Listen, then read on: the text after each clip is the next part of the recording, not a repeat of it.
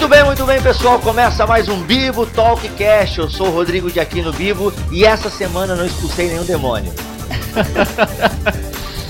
Olá, eu sou o Mac e o diabo não está debaixo dos meus pés. A única coisa que eu tenho nos meus pés é uma unha encravada. Uma unha encravada e o meu chinelo, né? Tá usando o meu chinelo. do Bibo. Legal, pessoal, vocês perceberam que no podcast dessa semana eu não estou sozinho. Eu tenho aqui a presença que veio até a minha humilde casa gravar o podcast comigo, meu amigo Mac. Mac, beleza? Beleza, cara. Bom dia, né? A gente tá gravando aqui de manhã na, Opa. na, na residência do meu amigo Bibo. Né? Agradeço mais uma vez a oportunidade e espero que os ouvintes gostem desse podcast, que vai ser muito instrutivo. Vai ser instrutivo mesmo. E o Mac falou é, novamente porque ele já esteve comigo na rádio, Exatamente. fazendo lá a série Plenitude dos Tempos. Foi uma série bem bacana de introdução ao Apocalipse. E ele volta aí. E o Mac sempre, né, que puder, vai estar gravando o podcast com a gente aí. É só eu colocar uma internet aqui na minha casa. Já vai rolar um Skype. Vai ser show de bola. A gente vai poder gravar mais podcasts juntos.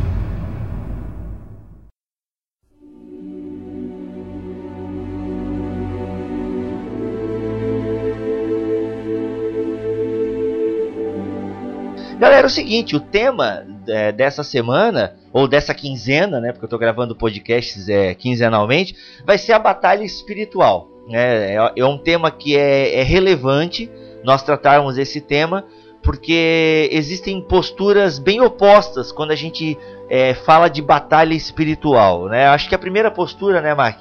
É aquela galera que não, não fala nada, absolutamente nada de batalha espiritual é, é até um certo ceticismo. Não, o diabo é quase que é desacreditando na pessoa do diabo, na ação dele no mundo. Então, assim, uma, uma postura é essa: tipo, não, não, não existe diabo, o cristão já tem problema por conta própria mesmo, não tem uma figura satânica que, que, nos, que nos incomoda e tal.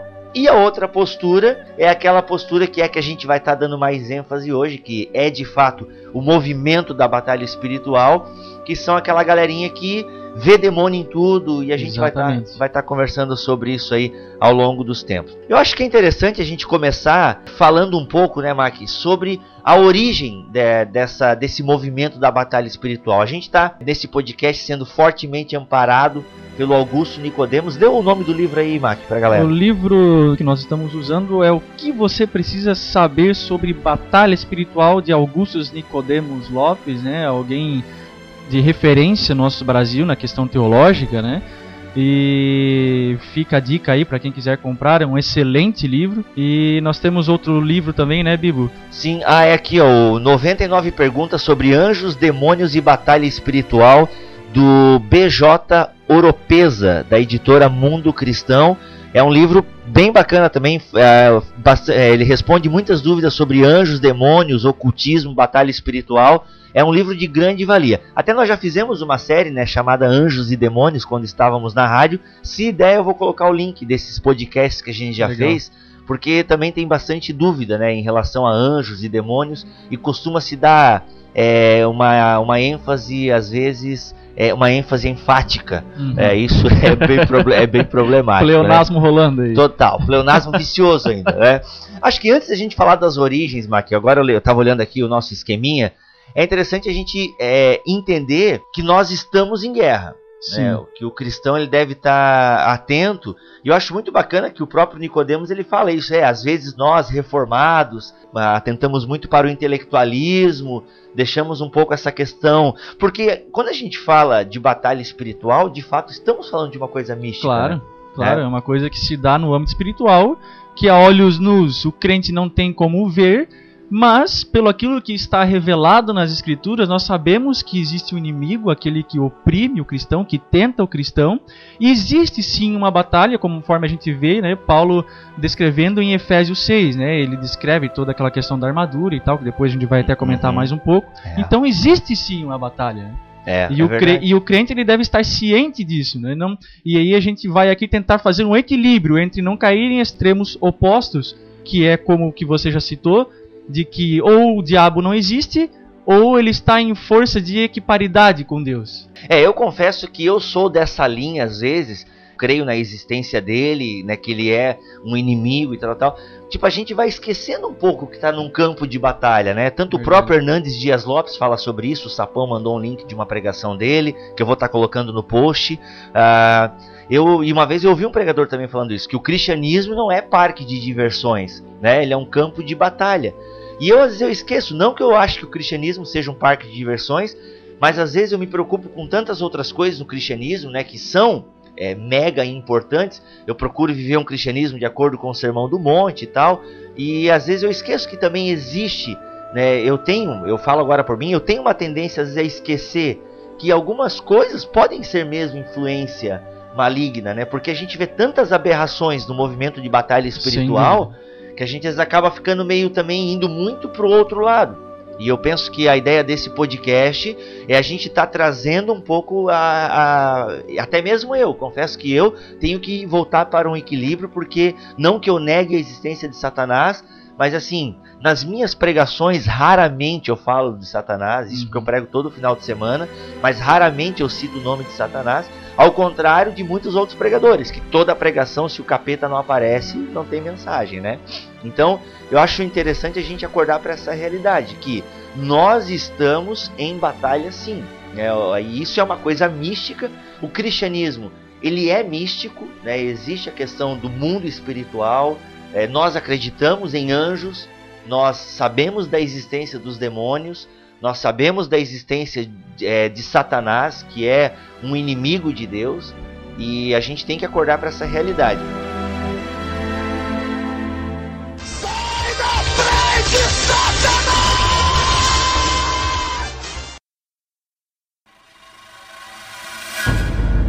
Uma coisa que eu acho interessante é que quando Paulo fala né, em Efésios 6 que nós estamos em luta, e aqui eu quero, eu quero ler um, um, um texto da, da Fides Reformata, escrito pelo Francisco Mário Lima Guimarães, é o seguinte, que quando Paulo usa o termo grego pali, que é luta em grego, esse estilo de luta, ele é um estilo de luta grega e a ideia da, da luta é derrubar o adversário, é mais ou menos como a nossa luta livre é ou aquela luta greco-romana, né?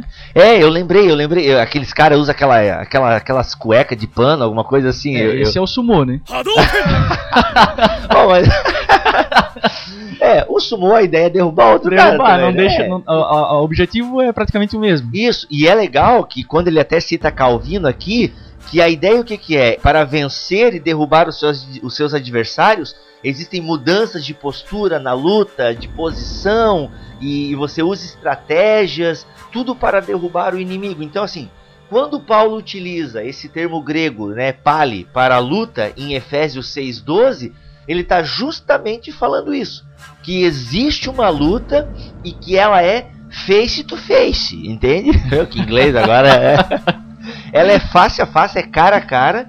Então o que, que isso já vem rebater? Né? A gente já rebate de cara aquele, aquele refrão que muitos é, pregadores do movimento da batalha espiritual utilizam, que é o diabo está debaixo dos nossos pés. Tem até a musiquinha, né, que se canta na igreja, debaixo do meu pé, debaixo do meu pé, Satanás debaixo do meu pé. Cara, eu já ouvi isso aí, cara, mas eu, eu não lembro onde que eu ouvi, mano.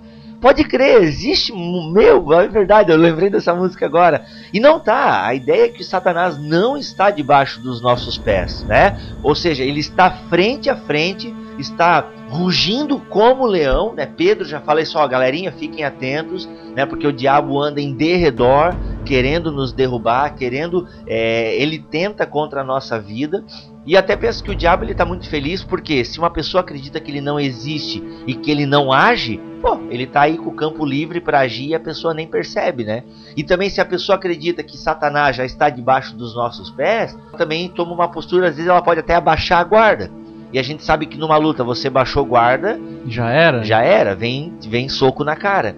Então assim, quando Paulo utiliza então a expressão pale, ele está justamente falando isso, que nós estamos numa luta frente a frente. Bibo, mas tem vários textos que falam que o inimigo está, né, já está derrotado. Mas isso daí eu vou passar a bola para o meu amigo especialista em escatologia. Como a gente entende a derrota de Satanás? A gente entende a derrota de Satanás a partir da obra de Cristo na cruz. Paulo fala em 1 Coríntios 15, se eu não estiver enganado a referência, de que uh, apesar de que Cristo já ter despojado Satanás na obra da cruz, já entregou eles à humilhação. Então, em 1 Coríntios 15, esse, essa obra só vai ser realmente plena no fim dos tempos, quando Cristo entregar o reino ao Pai e sujeitará os seus inimigos aí se usa o termo debaixo dos pés ou por isso no escabelo dos seus pés. Isso, bem né? lembrado. Uhum. Então isso isso sim tem uma conotação escatológica na medida que isso vai acontecer quando quando todas as coisas tiverem o seu fim quando Cristo retornar. Até lá, Satanás sim tem atividade, ele está amarrado de alguma forma, conforme eu creio que está descrito em Apocalipse 20, né? E conforme a passagem de Marcos que diz né, que Cristo amarrou o valente, uhum, mas ele ainda atua de alguma forma, ele tem sim um poder, mas ele da mesma forma ele é uma criatura de Deus e é usado por Deus para os seus propósitos. Inclusive, o crente deve enxergar isso na figura de Satanás. Tá? Uhum. Apesar de sim ele ser inimigo, ele não é amigo, né? É. Ele, ele não é amiguinho, né, gente? Ele, ele, só que a gente tem, tem que entender que mesmo Satanás é usado para os propósitos de Deus. E apesar disso, nós sim temos ele como nosso inimigo, né? E temos com ele uma batalha contínua. Uhum. Tá? É uma guerra é o seguinte: a gente tá na guerra sabendo que ela já está ganha em Cristo. De, de é, certa forma, sim. E ela já está ganha, só que a batalha continua, a luta continua, companheiro. É, a luta continua. Então a gente não pode ter essa postura já de estar tá sentado no trono, de estar tá tudo bem, não. Existe uma batalha ferrenha, existe, é, existe uma luta espiritual. E detalhe, tem que ficar muito claro: a nossa luta não é contra carne nem sangue, né? Mas o próprio Paulo já adverte. É, é, é uma luta no mundo espiritual e as nossas armas são armas espirituais. Sim. Então a gente não pode ficar muito materialista.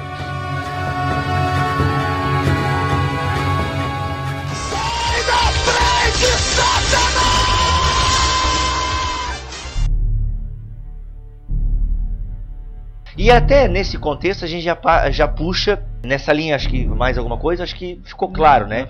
Que a, o pau tá comendo solto e a gente não pode ter essa postura assim muito, não, né, e tal. Que é como eu disse, eu às vezes tenho essa postura, às vezes até de não dar muita ênfase para a batalha espiritual, porque a gente convive é, no meio de muitos exageros, né? A gente ouve muitos exageros, é só você ir no YouTube que você fica horrorizado. E infelizmente, às vezes até na igreja, né? A gente vê pregadores que, caramba, é só diabo, diabo, diabo, diabo. E a gente vai estar tá falando daqui a pouco também né, dos perigos do movimento da batalha espiritual, Sim. que é, ou seja, eu não tenho mais culpa de nada, tudo é o capeta, né? O peludo, que, a gente, que eu costumo chamar carinhosamente, não querendo dizer que o Tony Ramos seja o capeta, né? Deixando bem claro isso. Mas a origem da, da, do movimento da batalha espiritual é, é o que? Se dá com um missionário que o cara tá lá trabalhando na China e ele percebe que né, o fato de ele estar tá pregando a palavra, dele estar tá evangelizando a galerinha lá, não resolve o problema. Né? Os chineses lá, a região que ele estava evangelizando, continuam é, nas suas práticas ocultas e tal. O que, que ele faz? Ele parte então para uma estratégia mais empírica, pragmática, né, de amarrar Isso. os demônios, Exatamente. De, de expulsar os demônios. E aí ele cai naquela ideia, né? Não é bíblico, mas funcionou. É aquela coisa, né? Se estabelece o estabelecimento da validade de um princípio, conforme diz aqui, pelos resultados que ele produz, é característica do pragmatismo, ou seja, os fins justificam os meios. E é algo que é totalmente baseado em experiência. Tem pouca ou nenhuma base bíblica para algumas, para algumas a, talvez a maioria das práticas da, do moderno movimento da batalha espiritual. É, é verdade. Então assim, o que acontece? O cara vê que começa a funcionar, ele começa a declarar uma verdadeira batalha espiritual, e isso na década de 30, se eu não estou equivocado, tá? Deixa eu ver aqui, a gente também está usando o dicionário do movimento pentecostal do Israel de Araújo. Começa na década lá de 30, tá? É, ele, seu trabalho restringia-se a uma tribo no interior da China, envolvida com ocultismos, ocultismo, práticas de feitiçaria e magia negra. Ou seja, a gente percebe que não era também um contexto muito né, amigável. amigável é, é, uma, é uma questão. Isso também que facilitou o surgimento do movimento da batalha espiritual, porque existem, pessoal, lugares que de fato a ação maligna ela é maior. Não que Satanás tenha um trono naquele lugar, como a gente vai conversar daqui a pouco, mas assim, é, existe lugares quando você brinca com fogo, você se queima. Tu vê, o Mac fez um churrasquinho para nós aí domingo passado. tudo, marcado. Tá todo marcado aí. É, tá, tá igual, é verdade. Então assim, foi fazer o churrasquinho, botou a mão no. Por que tu botou a mão no fogo, cara? Não, eu tive que colocar água no churrasco para não queimar a carne. Entendeu? Ah, é verdade. Diminuir verdade. um pouco as chamas. Então ele foi lá e queimou, tá com a marca. Então assim, existem lugares que as pessoas têm envolvimento com Satanás, com ocultismo, né? Então assim, o movimento da batalha espiritual vai surgindo nesses lugares. E o que acontece? Através desse, dessa amarração de demônios, começam a ter alguns resultados. E no obter esses resultados, opa, tá funcionando. Então, se tá funcionando, vamos utilizar. E aí entra um ponto, né, né Vivo? Por que, que essas mesmas pessoas não colocam nos seus periódicos, nos seus livros, o resultado do crescimento das igrejas com a pregação do evangelho, uhum. com a prática do jejum, da oração, da leitura da palavra de Deus. Uhum, né? A é. gente não vê isso nos periódicos da batalha espiritual. Não, só capeta, expulsão de capeta. Então uma coisa que é até interessante tu falou é crescimento da igreja. Outro fator que ajudou também o desenvolvimento e o crescimento do movimento da batalha espiritual foi com Peter Wagner, que estava ligado ao movimento de crescimento de igrejas, alguma coisa assim. Ou seja, e como que as igrejas crescem? As igrejas crescem a partir do momento que elas começam a amarrar Satanás. A partir do momento que elas começam a neutralizar as ações do inimigo em determinado território, porque eles acreditam em demônios territoriais. E cara, eu já li, não sei se tu leu há muito tempo atrás, em Curitiba aconteceu isso, se eu não me engano, mas uma turma de uma igreja que saiu espalhando xixi Tá? Não, pega essa, cara. Não, eu escutei isso. Escutou, né? Demarcando o território. Isso, por quê? Porque o leão, né, o leão demarca o território através da urina. Agora tem até que chamar minha mulher para ver se isso é verdade, não lembro agora. É, eu escutei isso também. Escutou, né? Escutei. Ou seja, a galera espalhando xixi pela cidade para demarcar território. Cara, então assim, isso é muito complicado. Né? Enterrar né? Bíblia. Caramba. Eu escutei. Meu. A Valnice Milhomes falou algumas coisas a respeito disso. É, cara, é. É complicado. É umas práticas assim que. Um pessoal aqui de Joinville, cara, não vou citar o nome da igreja agora, mas um dia o cara me convidou para pregar. Daí eu falei, ah, que igreja vocês são? Ah, somos da igreja X e tal. Ah, nós, nós temos uma Kombi, tu nunca viu a gente de Kombi por aí? Não. Ah, cara, a gente anda de Kombi aí pela cidade, orando em tudo quanto é canto da cidade, expulsando o demônio. Entende? Eu, Cara, na hora que eu vi aquilo, cara, fiquei mais vesgo que o normal, entende? Falei, meu, não falei nada na hora e tal, né? Porque eu aprendi que às vezes não adianta discutir, é, ficar discutindo com esse povo, assim, porque eles acreditam muito nisso, né, cara? E assim, até falando, essa é, uma, é, é, é um ponto positivo do movimento da batalha espiritual. O né? estímulo à oração, né? É, o estímulo à oração, acreditam que Jesus liberta as pessoas, acreditam que a oração ela pode em seus efeitos, né? Tem efeito. Então assim, esse é um, um ponto positivo do, né? Tu vê essa galera, né? Enquanto muitos que não acreditam em nada, não fazem nada para Jesus, ficam sentados lá no banquinho do escritório só criticando a igreja e tal, tal, tal. Esse povo pelo menos está lá. Ainda que eles estão orando de maneira errada, eles estão fazendo a coisa errada, existe por trás de tudo isso um desejo bonito de querer fazer alguma coisa para Deus e querer que Deus né, seja o Senhor. Eles não entendem que Deus já é o Senhor, né, mas Sim. eles querem fazer isso na prática e tal. E eles saem com a Kombi, eles saem pela Kombi aqui pela, por Joinville, orando nos cantos, nos becos, expulsando demônio.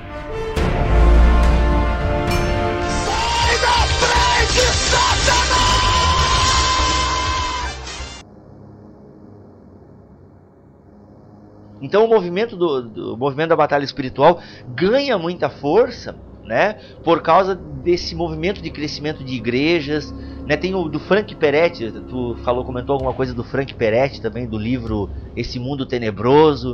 Não sei se tu tá lembrado agora. Tem, eu não sei se é dele o livro. É, do Frank Peretti, ou Perretti, não sei como é que se fala, Perrengue, não sei.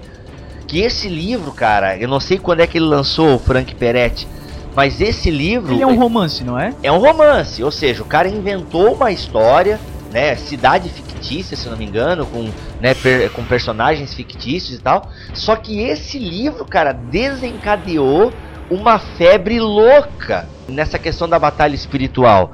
Tá, deixa eu ver aqui o Frank Peretti. E isso mostra até, embora seja uma, uma ficção e ele tem a, a possibilidade de como é que é da licença literária, Uhum. né? Uh, ainda assim mostra, principalmente pelos frutos dele, pelas atitudes dele, que de fato ele acredita pelo menos em alguma coisa conforme ele descreve no seu livro. Né? Uhum. Ele, ele, age ou crê talvez parecido com aquilo que ele está escrevendo no romance. Uhum. E aí tu percebe também a falta de base bíblica do movimento da batalha espiritual. Que os caras estão se embasando num romance. romance. Ou seja, é como eu querer dizer. Agora eu vou dar uma forçada legal, né? Mas tá valendo. É como eu querer dizer que existe o Santo Graal, entende? Que é uma mulher. Né? Que, que o Dan Brown tá, tá falando, né? Que ele fala lá do, do, do Santo Graal no Código da Vinci. É como eu achar mesmo, é como eu ler Dan Brown e acreditar que o que o Dan Brown escreve é verdade. Ou o último livro dele agora, né? O, o, Símbolo Perdido. Eu não vou estragar aqui porque talvez alguém queira ler. Meu, como livro, cara, é fantástico. Dan Brown eu gosto de ler porque o cara escreve bem. Eu acho, pelo menos, né? Eu leio o livro dele rapidinho, porque né, o estilo de escrita do cara é bem diferente de um George Martin, por Sim. exemplo. Só que assim, é, pô, não dá pra levar a sério o que o cara escreve, entendeu? Tanto que tem documentários sobre Dan Brown dizendo que o que é mito e o que é verdade. Os caras pegam um livro né, do Frank Perretti, né, Perrengue, Frank Perretti, que é Este Mundo Tenebroso. Cara, foi um best-seller, tá? Ele diz o seguinte, descreve a, o livro, né, descreve a luta espiritual de uma pequena comunidade de uma cidade dos Estados Unidos. Tudo acontece nos Estados Unidos, inclusive os ETs só invadem os Estados Unidos. Principalmente Washington. Principalmente Washington, a né? Branca já explodiu 50 vezes. Algo, é, e o presidente sempre voa no avião, né? Aí assim, é o seguinte, para, é, nos Estados Unidos, para impedir que os espíritos malignos daquela região se apoderassem da cidade. Ele narra então, de forma muito bem escrita, uma história que se passa em um local fictício e com personagens fictícios. Este livro foi um best-seller nos Estados Unidos e já foi, e já foi traduzido para quase todas as línguas ocidentais. Cara, prova disso é que se tu vai em qualquer sebo mequetrefe, tu encontra esse livro lá para vender, cara. Não, tá pior que Bom Dia Espírito Santo do Benny Hinn, que tu encontra até no catálogo da Avon. Tá ligado? Esse aí tem na minha sessão Heresias, né, cara? Tem, tem, tem, né? Então, assim, o, o. Pô, quer ler Este Mundo Tenebroso do Frank Perretti? Lê. Pô, acho que como. Tudo. Eu, cara, eu, pra mim, tem que até sair uma pesquisa que tu pode ler qualquer porcaria que ela de alguma forma te faz bem. O ler em si é muito bom e até ler inutilidades. Tipo, tu vai no dentista, só tem revista caras, né? Então, assim, vale a pena ler. Só que, pô, né, o livro virou um best-seller e o Peter Wagner, né, que é um dos grandes é, expoentes é, do movimento da batalha espiritual, ele diz o seguinte, que agradece publicamente ao Perrengue, ao Perrete, dizendo que nós devemos mais a Perrete do que a qualquer outro autor a difusão da ideia do movimento de batalha espiritual. Sim. Ou seja, não é a partir da escritura. Então a gente vê aqui já as deficiências. É a partir do pragmatismo, se funciona, tá valendo. Tá valendo. Né? E, pô, a partir de uma obra de romance.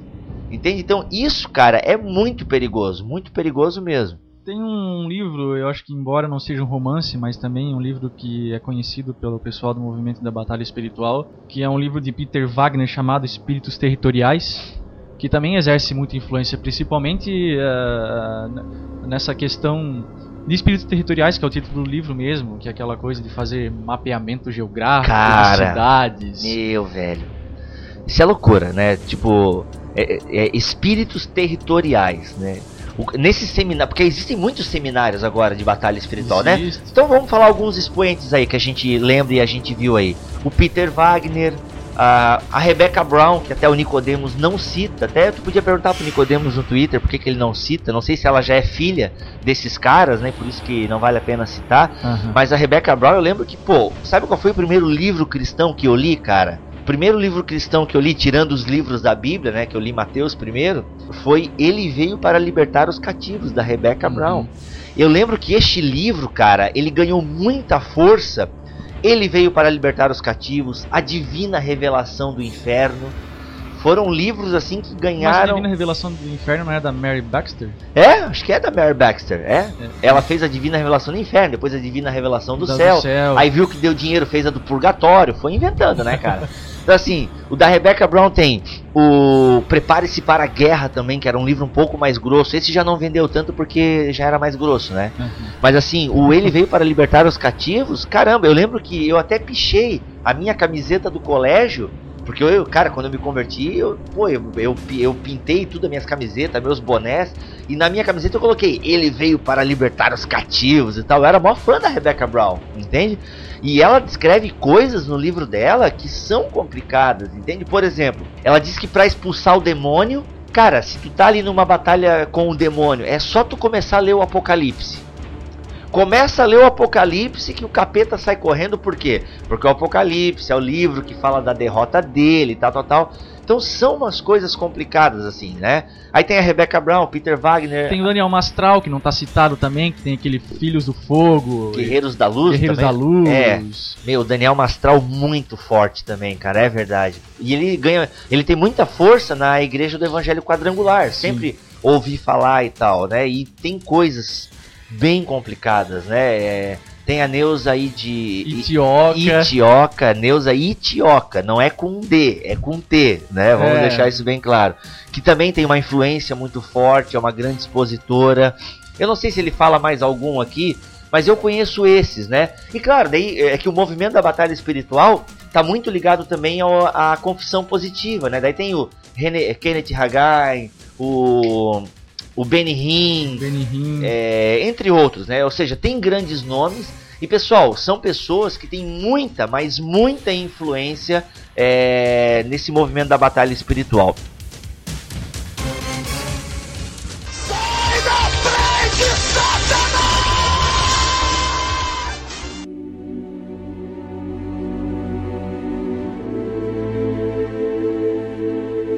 Então assim, essa questão dos demônios territoriais, né? Pô, a galera nos seminários eles aprendem como mapear a cidade, ou seja, eles dividem, eles dividem a cidade em territórios e a equipe é, vai lá é, onde eles sentem mais opressão maligna, onde eles sentem mais tipo a presença do, do peludo, ali existe um trono de Satanás. Como é que a gente pode entender isso, né? Eu, eu não acredito muito nessas coisas. A gente pode se basear em algumas passagens bíblicas, né? Principalmente quando Jesus ia nas cidades evangelizar as pessoas. E a gente vê que em todo o ministério de Jesus, ele angariou relativamente poucos discípulos em relação ao número de habitantes das cidades. Algumas se cita até que não houve muitas conversões e que, né, e que daí haveria um juízo maior sobre aquelas cidades, né, justa- justamente porque eles endurece- endureceram seus corações ao evangelho de Cristo. Betsaida, não é? Betsaida? Eu acho, eu acho que é. Corazim. Não É, lembro, não me- não me recordo. Vamos voltar para a batalha espiritual, então.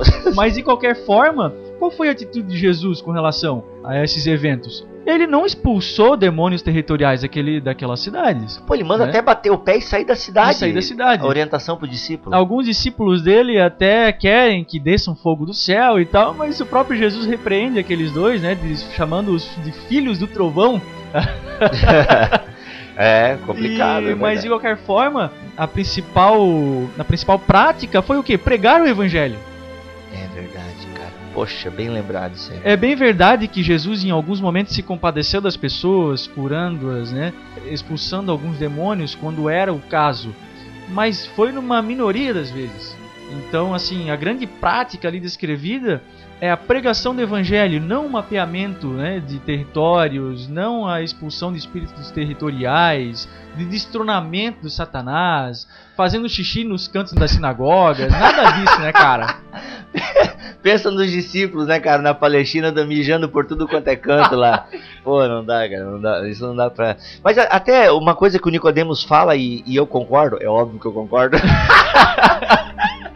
é óbvio que eu concordo. Ainda que eu não concorde com tudo que ele escreva, né? Mas assim, é, tipo, é, pô, como é que a gente entende essa questão? Porque existe alguns versículos bíblicos que podem dar né, essa ideia de, de espíritos territoriais. Como é que a gente pode refutar biblicamente isso aí? É, um dos versículos, principalmente veterotestamentários, usados para isso, né? Pô, ele foi é... chique, hein? Veterotestamentário para você que é um mero mortal, um dos... é o Antigo Testamento. um dos livros usados é o livro de Daniel. E aí o Nicodemos faz uma seguinte abordagem que eu acho extremamente coerente, né? Eu também. De que os anjos caídos, né, que aparecem relacionados com determinados territórios, no Novo Testamento eles aparecem não mais relacionados com unidades geopolíticas, né, mas com este mundo como um todo. Então o conflito regionalizado geograficamente do Antigo Testamento, ele toma um caráter universal e cósmico com a vitória de Cristo. Então, o diabo e seus príncipes malignos são apresentados no Novo Testamento como dominadores, não de determinadas regiões geográficas, mas deste mundo tenebroso, como diz a palavra. Então, os anjos agora servem aos servos de Deus em qualquer região geográfica do planeta onde se encontram. E este ponto é reforçado pelo fato de que o apóstolo Paulo que demonstra ter um conhecimento do livro de Daniel, nunca faz qualquer conexão entre as potestades malignas e determinada região geográfica das muitas pelas quais passou pregando o evangelho. A gente até lembra da, do episódio em que Paulo foi impedido de entrar na cidade de Tessalônica Exatamente. por Satanás, né? É até um texto bem, meu caramba, tipo o diabo impediu, né, o Paulo de entrar na cidade. Paulo não expulsou, sai demônio, tem um trono de Satanás aqui e sai capeta, eu vou entrar em. Não, Paulo, né, a coisa foi tão punk, foi tão forte que Paulo faz o quê? Ele volta, né, até dá uma sensação, pô, Paulo devia encarar o capeta de frente, já que Cristo já venceu, mas não, né, deve ter recebido a orientação, não, volta e envia outro. Né? E a gente tem que entender também que eu penso que a coisa era muito forte, porque imagina, o evangelho estava crescendo, era o início da igreja, e, e, o Satanás sabe que a divulgação do verdadeiro evangelho, é, se eu falo verdadeiro evangelho é porque se tem pregado um falso evangelho por aí, é que a, pregar o evangelho é de alguma forma ganhar domínio sobre Satanás. Né?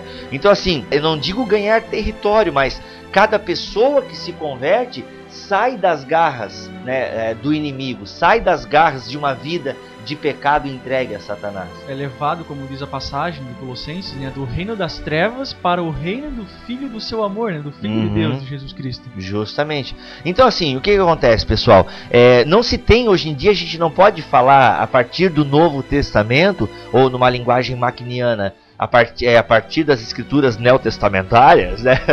né? não dá para eu falar em, em demônios é, é, territoriais.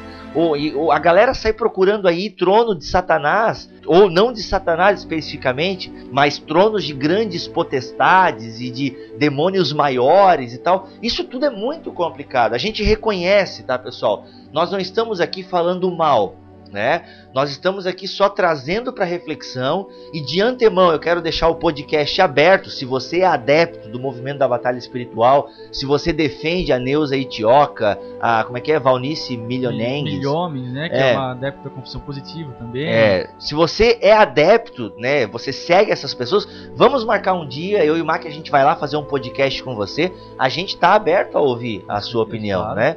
Só que assim é complicado porque a partir das escrituras a gente gente não vê Paulo fazendo isso. Pô, o cara tava lá, não entra em Tessalônica, o que ele faz? Envia alguém no lugar dele, que salvo engano é o Timóteo, e escreve cartas.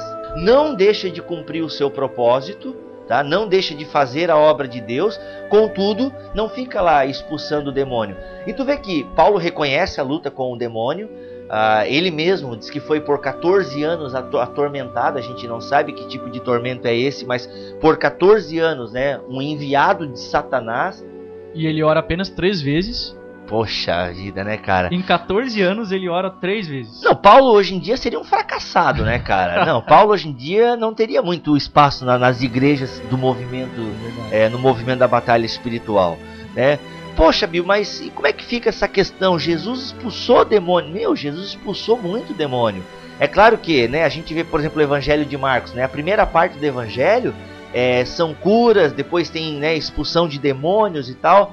Só que Jesus expulsa demônios em. É, como é que a gente estava lendo ali? Existe um mal moral e o mal circunstancial e ou situacional. Uhum. Então, é, o primeiro, o mal moral, a gente pode definir como aquilo que se é, refere à natureza pecaminosa do homem, né? o pecado como um todo. Né? Uhum. E o mal circunstancial uh, são realmente as circunstâncias da vida, como fome, pestes, uh, guerra, né? doenças, esse tipo de coisa. Uhum.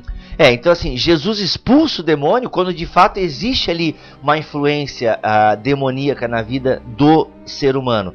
Porque qual é um dos principais problemas eu vejo é, no movimento da batalha espiritual é que o ser humano é literalmente um marionete. O camarada, tudo que acontece na vida do indivíduo ou é influência de Deus ou influência do capiroto. Do capiroto. Essa é boa, né?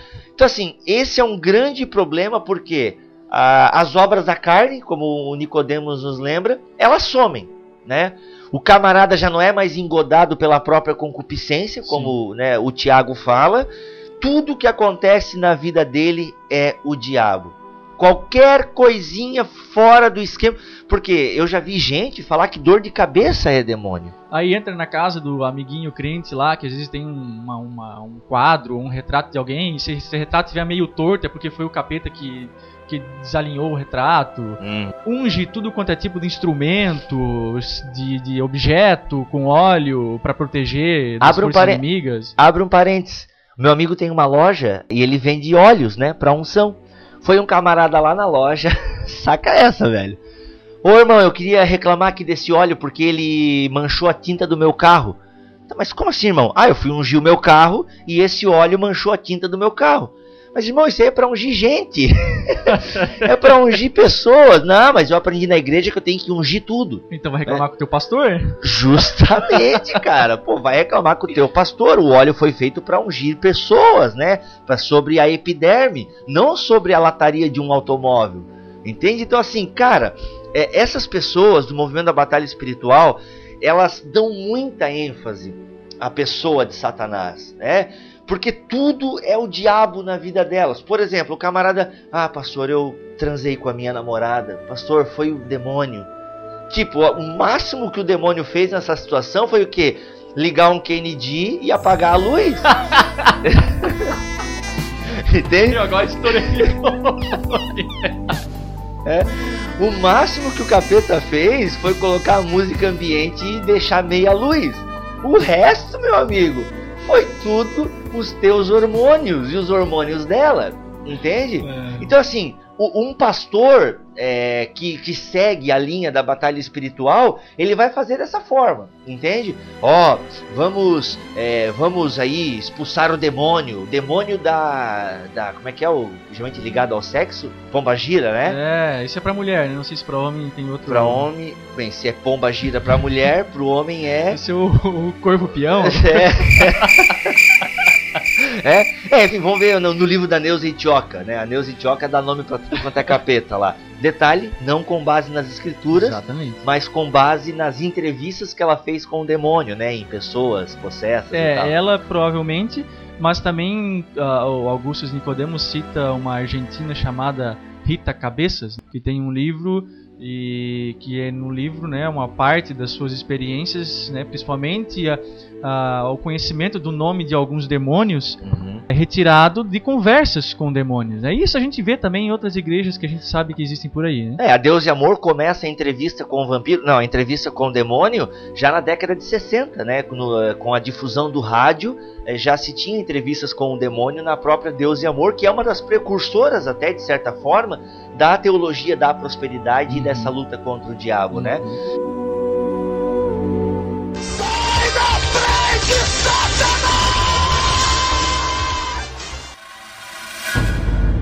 O, o, pastor da, do, da batalha espiritual, do movimento, vai dizer assim: não, vamos expulsar esse demônio, né, essa pomba gira, o corvo peão. Não, ele não vai aconselhar. Ou o adolescente chegar, ah, pastor, eu estou viciado em masturbação. Meu, pastor, é cinco por dia. Ou seja, ele não vai aconselhar tá, o que, que tu anda vendo na internet, que tipo de filme tu anda vendo. Não. O que, que tem de revista lá debaixo da tua cama. Isso. O que, que ele vai dizer? Não, isso é demônio. Isso é um demônio muito forte que age. Então, assim, o problema é que o ser humano não tem mais culpa nenhuma. O grande problema desse movimento é isso, que nós não temos mais responsabilidades. A gente não está dizendo aqui que Satanás abdicou da função dele, que é de tentar a pessoa. Tá? Então a gente não, antes que alguém venha mandar e-mail pro Bibo né, dizendo, poxa, mas e o Satanás cadê a influência dele? Não, ele, ele exerce influência e ele oprime de alguma forma, seja o incrédulo, seja o crente. Ele tenta, ninguém está livre da tentação, mas a, a decisão final é nossa de cair na tentação. Tá? Uhum. Ah, aí o crente ele tem a vantagem de pela obra de Cristo conseguir vencer. E a isso a gente se dá o nome do que? Processo de santificação. E nisso o que? Inclui oração, a prática do jejum, de você se revestir de Cristo, né? De estar orando ao Senhor, se consagrando ao Senhor, vivendo uma vida santa diante do Senhor, para que você consiga resistir ao diabo e para que ele fuja de vós, como diz Pedro, tá? Então, a gente precisa se atentar para a questão da santificação, que é como nós combatemos as obras da carne. Perfeito, acho que aí não, não tem muito o que falar. Então, Por... desculpa, Bibo. Então, não, assim, lá, Satanás, então, ele, ele, ele está ativo. E de fato, em algumas pessoas, há casos de possessão, mas isso não, a gente não pode usar isso como justificativa sempre, tá? Para a gente se eximir dos nossos pecados. Maravilha. Tá, deixa, eu tava vendo aqui também nessa questão, o, o Mac, que assim, ó, é importante a gente é, lembrar o seguinte, que de fato uma pessoa, né, que teve, né, a gente até comentava aqui nos bastidores, uma pessoa que teve contato com é, umbanda, macumba, chuncumba, satanismo, é, satanismo de fato, a vinda dessa pessoa para Cristo não é assim como eu. Pô, eu era um jovem normal, eu né, tinha uma vida normal, não era nem não era viciado em nada e tal, só em uva, que de certa forma é uma droga e tal. Então assim, eu não tinha, eu vim para Cristo de boa. Entende? Não, ninguém morreu. Não, a minha vinda para Cristo é, foi uma vinda bem tranquila, tanto que o meu testemunho é mó sem graça, entende? então assim, só que eu reconheço que pessoas que vêm desses meios é, que né, com essas influências satânicas, ocultistas, o processo dela, né, às vezes, como você bem frisou, pode pra, passar por um processo de expulsão de demônios mesmo, né? Pode existir ali, porque a gente, a gente não quer que negar a possessão, né?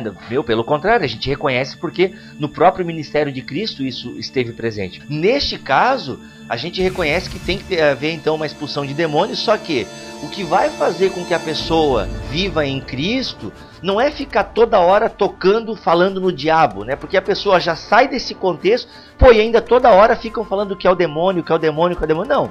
Como o Mac falou aqui, o que vai fazer essa pessoa se libertar de fato e de verdade é uma vivência a partir das escrituras. Porque o que o movimento acha, esse movimento da batalha espiritual às vezes acredita é que expulsou o demônio, tipo, equibalo o diabo, né? Sai para fora diabo. É, expulsou o demônio, tá tudo resolvido. Pô, e não é assim. Pô, bom se fosse, né? Bom se eu ficasse assim, se o processo da santificação fosse só expulsar um demônio aqui e outro acolá. Mas é bem pelo contrário. Né? Tá resolvido, pelo... né? Quando o amiguinho, ou quando o nosso amiguinho vai lá e, e para de olhar para as mulheres na rua, sabe? Para de ficar flertando uh, com, com as menininhas do trabalho, né? uhum. né? Para de ficar mentindo pro chefe e, e essas coisas assim. É, é uma mudança de, de atitude, metanoia, uhum. né, Bibo? Justamente. Arrependimento sincero e honesto diante de Deus, para que você vá e não peques mais. E aqui eu lembrei do que a gente tinha comentado no começo. A nossa luta contra o diabo, né, eu digo nossa, nossa e de Cristo, é que nós não estamos no ataque. E isso que eu achei fantástico quando eu li no Nicodemos eu tive um negócio. Entende? Ah, síncope, caiu para trás. Meu, foi uma loucura, né? o que aconteceu? Cara, nós não estamos no ataque. A nossa posição nessa batalha espiritual que é real e a gente não quer negá-la, a nossa posição é de defesa, é de resistência. É isso eu achei fantástico na colocação, na colocação dele. Tanto que a armadura que Paulo descreve em Efésios 6 é, é uma armadura o quê? É uma armadura de defesa, uhum. né? De estar tá esperando na trincheira, de estar tá esperando o inimigo. Não é uma postura de ataque, né? Tanto que o escudo é justamente para isso, né? Para o quê? Abafar os dardos inflamados, né? Exatamente. né? Os dardos inflamados do inimigo e tal, tal. Ou seja, o problema do movimento da batalha espiritual é que ele joga todo mundo pro campo de batalha e ainda na linha de frente. Uhum. Entende? Ou seja, eu lembrei agora do resgate do soldado Ryan, o desembarque lá na praia de Omaha, né? O famoso dia D, tá? Então assim, não é essa a postura. A postura do cristão diante de Satanás é de resistência. Nós já estamos com o território garantido, porque tudo pertence a Cristo. Quem está querendo tomar território, quem está querendo ganhar espaço é o inimigo. Então, assim, quem está querendo ganhar espaço é o inimigo, não somos nós. Nós estamos o que? Na defensiva. Nós estamos o que? Ali é, lutando, mas defendendo. Quem está se mexendo é ele. E o grande problema do movimento da batalha espiritual é isso: é que ele joga todo mundo no ataque, é todo mundo está lutando, é demônio para cima e para baixo. Cara, uma vez eu estava andando de carro com o irmão, que é, é, ele, ele de certa forma é adepto do movimento. Meu, uma senhora caiu na rua. Cara, uma senhora assim que tem, né, tava um pouco acima do peso e tal, e não, consegui, não conseguiu subir um degrau da calçada, e ela caiu. Nisso eu encostei o carro para ajudar a ver se a mulher queria alguma ajuda, porque ela literalmente sofreu um pacote no chão, tá? Então assim, ô, oh, a senhora quer uma ajuda? Antes de eu perguntar se a senhora queria uma ajuda, sabe o que esse meu parceiro que tava comigo no carro falou? Hum. Irmã, isso é um laço do diabo na vida da irmã. Cara, a mulher só tropeçou na escada, velho. Né? É, a irmã, o diabo agora tentou passar uma rasteira na irmã. Então assim, pô, mano, aí não dá, né? Não dá. A pessoa vê diabo em tudo, né? Vê demônio em tudo. Isso é muito complicado e a gente tem que entender que na batalha espiritual nós estamos na resistência, né? Nós estamos contra a Skynet. Brincadeira, né?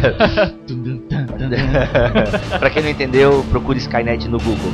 Então, assim, tu quer ler uma passagem aí? Achou? É, eu acho que uma, um versículo, um texto bíblico, que resume bem essa questão que a gente está abordando aqui e que resume também muito bem a questão da vitória do crente em Cristo na cruz é Romanos 8, 37, que diz: Mas em todas essas coisas somos mais que vencedores por meio daquele que nos amou, mais do que vencedores. Além, além de a gente não precisar estar numa postura de ataque, né? ou seja, a gente enfatiza aqui uma postura de defesa. Nessa postura de defesa, nós temos a guerra ganha. Cristo já consumou a obra dele na cruz, né? e só está esperando o desfecho de todas as coisas nos fins dos tempos para que os inimigos sejam de fato colocados por escabelo de seus pés. Mas a posição de vitória nós já temos, e é claro, né? não, não nos esqueçamos que, apesar dessa, dessa visão de vitória, dessa posição de vitória, nós é, ignoremos a atividade de Satanás. Não, continuamos lutando, mas com a nossa armadura de Efésios 6, né, revestindo nossa armadura, sim numa posição de resistência. Sai da frente, Satanás!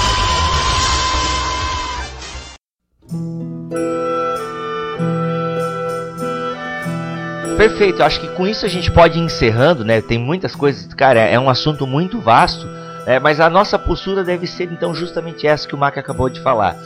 Ter a consciência de que nós estamos envolvidos numa guerra espiritual, ok? A gente tem que estar consciente da atuação dos demônios, não podemos negar essa atuação dos demônios, mas nós devemos estar numa postura de resistência, sabendo que o nosso general é Cristo, seguimos os seus passos. Então, assim, general, a, a vitória já está garantida. Só que isso não nos, é, não nos isenta da batalha. Tá, deixa eu ver, tinha mais alguma coisa para falar aqui. Eu acho importante ressaltar a questão da suficiência de Cristo. Manda bala, manda bala, é isso que eu tava procurando. Vai lá. Pra gente fechar aqui, esse movimento da batalha espiritual, se levado às últimas consequências, né? Ele diz o quê? Que a obra de Cristo na cruz não quebra os meus laços antigos com demônios, independente da experiência que eu tive no passado. Mas não é isso que a gente vê ou que a gente pode aprender das Escrituras. Eu imagino e eu creio que as Escrituras testemunham de uma obra tremenda, de tal tamanho que uma vez que ele me resgatou do reino das trevas e me transportou para o reino do Filho do seu amor, eu não preciso temer mais nada. A minha fé, né, a fé que é dom de Deus, a minha convicção da obra de Cristo na cruz é o suficiente é o suficiente. É claro que à medida que o tempo passa, eu vou crescendo no conhecimento dessa verdade. Mas uma vez que eu me converto genuinamente, que eu me arrependi dos meus pecados, o diabo já não tem poder sobre mim e o maligno não o toca, como diz João. Uhum. Tá? Então, assim, Uh, atentemos para a suficiência da obra de Cristo. A Neuza Tioca fala sobre a obra de Cristo como sendo um fanismo festivo ou triunfalismo vazio. Gente, isso é heresia. Não se pode dizer isso da obra de Cristo. A obra de Cristo é o suficiente para o cristão, é o que deixa o cristão lavado e remido dos seus pecados e fora das influências de Satanás, de possessão, seja lá o que for. Ele pode ser tentado sim, mas nós temos em Cristo o nosso castelo forte. Boa! Então o que o movimento da, da batalha espiritual precisa redescobrir é o discipulado. E saber que se eu estou em Cristo, eu sou nova criatura, e isso basta, né?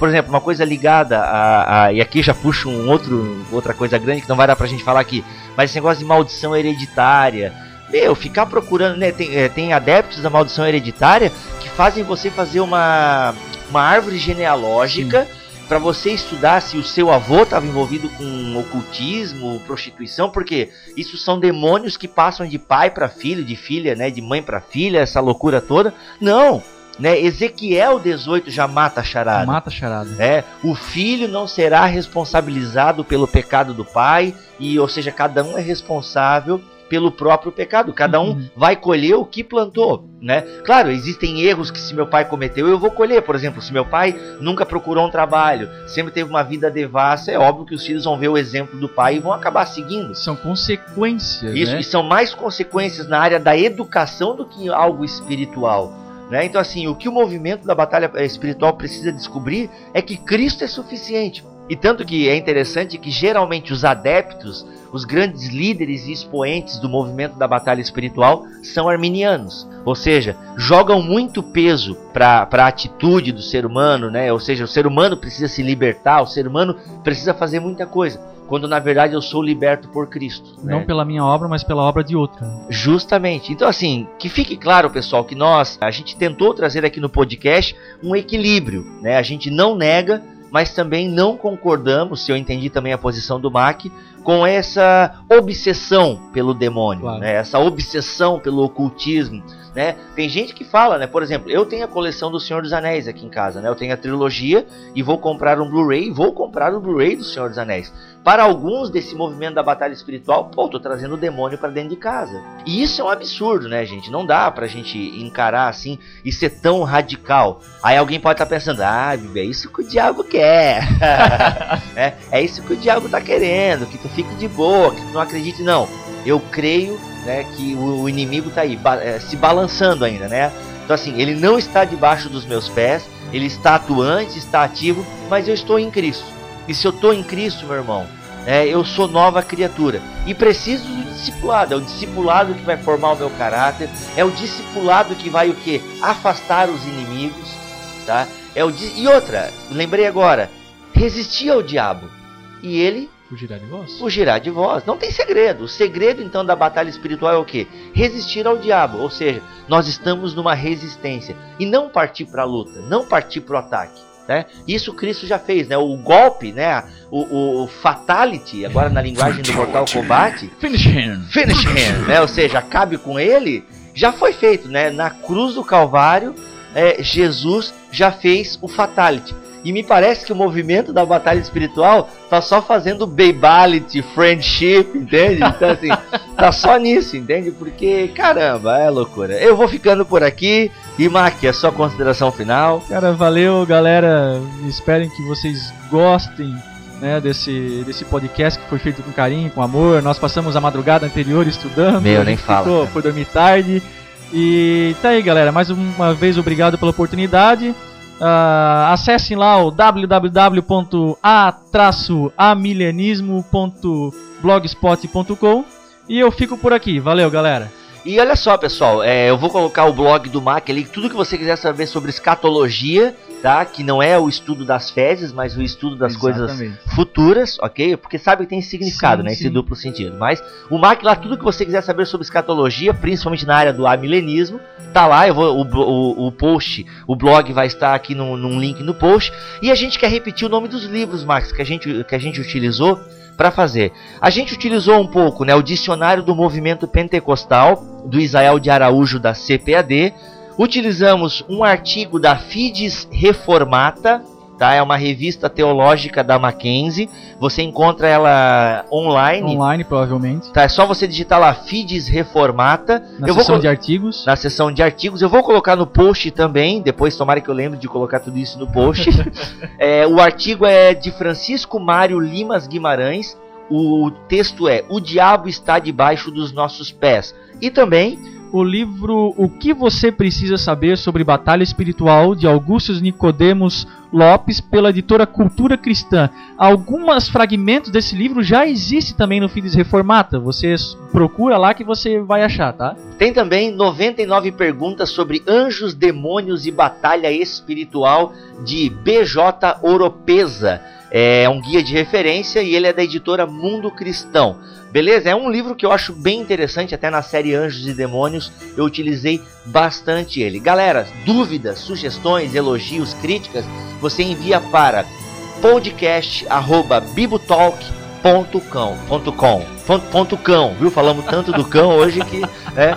Não, rapaz, ontem eu lendo sobre isso, a Xanda vem me dar um cagaço no carro meu, eu lendo ali diabo, diabo, satanás e guerra espiritual, a Xanda vem e me dá, me dá um susto. Ok? Então, podcast arroba bibotalk.com.